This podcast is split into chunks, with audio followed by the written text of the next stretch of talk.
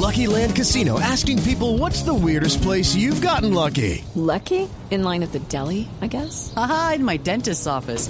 More than once, actually. Do I have to say? Yes, you do. In the car before my kids' PTA meeting. Really? Yes. Excuse me, what's the weirdest place you've gotten lucky? I never win and tell. Well, there you have it. You can get lucky anywhere playing at LuckyLandSlots.com. Play for free right now. Are you feeling lucky? No purchase necessary. Void where prohibited by law. 18 plus. Terms and conditions apply. See website for details. Pues sí, eh, María Clara, hay ferias de todo. ¿Cierto? Hay ferias y fiestas de todo. En este caso está la Feria de la Carne de Cerdo en el Centro Comercial Unicentro de Cali. Allá está Juan Carlos Villani, que nos va a contar de qué trata la feria y cómo está funcionando en este momento. Buenos días, Juan Carlos. Compañeros de Blue Jeans, buenos días. Eh, los saludo desde el Centro Comercial Unicentro.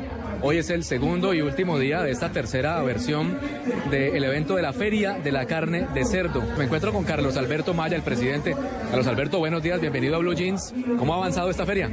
Estamos muy a gusto porque los visitantes de la feria han podido mm, encontrar la mayor innovación en los cortes, en las preparaciones. Los comercializadores están mostrando ahora de la carne de cerdo, de la nueva carne de cerdo, y la gente está encantada. La gente ha respondido muy bien a esta feria.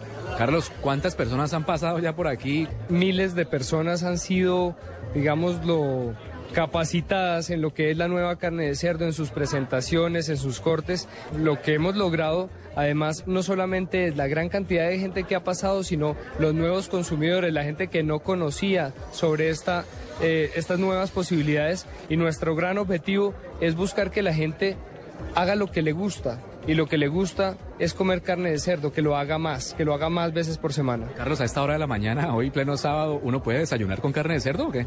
Pues claro, la carne de cerdo es deliciosa al desayuno, al almuerzo, a la comida y además tiene muchas ventajas. Una gran oferta nutricional y es mucho más digestible. Carlos Alberto, el presidente de la Asociación Colombiana de Porcicultores, gracias por estar en Blue Radio. Y finalmente, invita a la gente que no ha venido todavía a la feria para que hoy sábado lo haga.